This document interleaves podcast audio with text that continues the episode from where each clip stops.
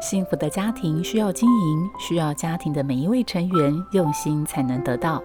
在《幸福家庭练习曲》这个节目里，我们邀请不同名人主讲，针对幸福家庭提出真知灼见，以深入浅出的方式带给听众建立幸福家庭更多的帮助。如果你喜欢我们的节目，请帮我们分享给你的朋友，也别忘了按下订阅，避免错过之后精彩的内容。是凡事包容，凡事相信，凡事盼望。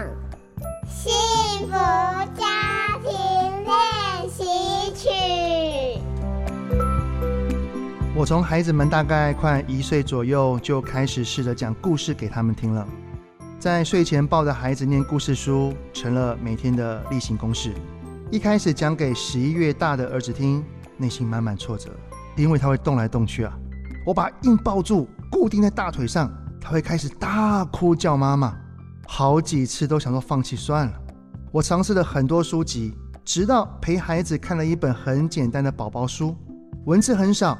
不过有一些可以让孩子互动的内容设计，像是翻动东西啊、找事物啊、指图片等等，我才发现原来讲故事并不是我讲他听，而是在亲子彼此的参与。我们可以依照孩子的年龄和发展，找到他们最适合当下的故事书给他们听。所以为了吸引孩子，我不会单纯的平铺直叙的念，会有抑扬顿挫，有表情，有肢体动作。让孩子听的是津津有味、身临其境，渐渐的他会很喜欢听我说故事了。讲故事变成孩子对我的一种亲密的撒娇，更是专属于我和孩子之间一个相当重要的情感互动。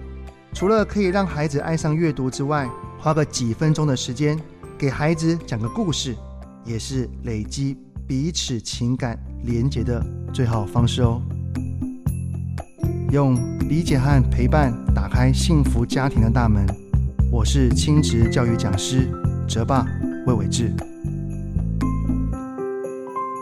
本节目由好家庭联播网、台北 Bravo FM 九一点三、台中古典音乐台 FM 九七点七制作播出。幸福家庭值得努力，让爱永不止息。大义建设关心您。